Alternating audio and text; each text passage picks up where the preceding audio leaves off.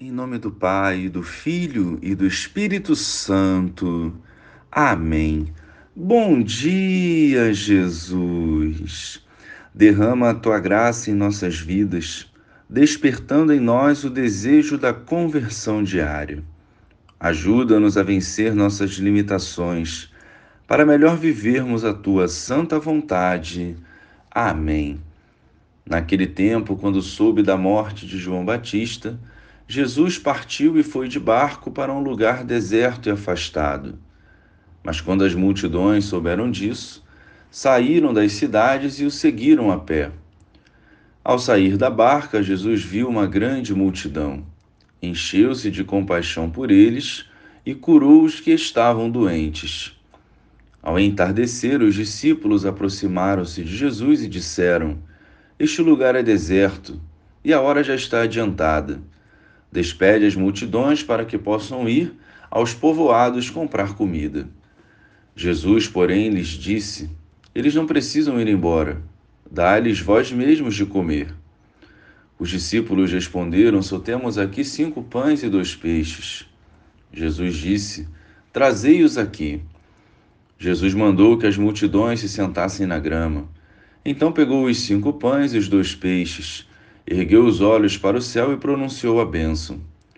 Em seguida, partiu os pães e os deu aos discípulos. Os discípulos os distribuíram às multidões. Todos comeram e ficaram satisfeitos.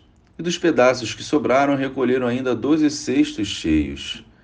E os que haviam comido eram mais ou menos cinco mil homens, sem contar mulheres e crianças. Louvado seja o nosso Senhor Jesus Cristo para sempre seja louvado. Meditemos hoje sobre o gesto da bênção de Jesus.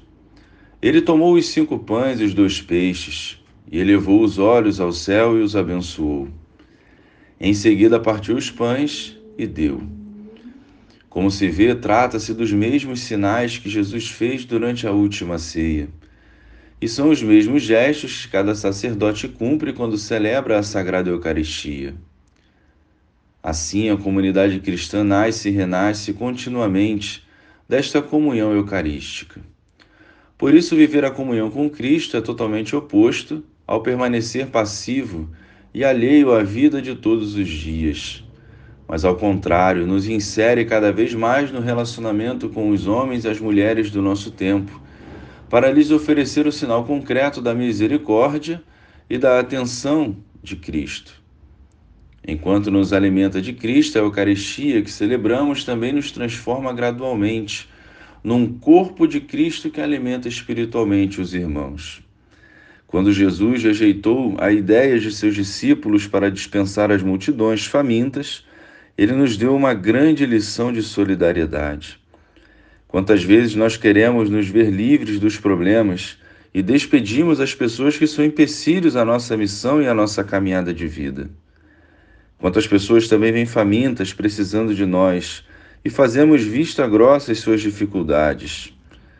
Hoje também Jesus nos orienta a sentar e a escutar as pessoas e depois nos colocar à disposição delas para ajudá-las nas suas necessidades, para que Ele mesmo possa providenciar o que estiver faltando.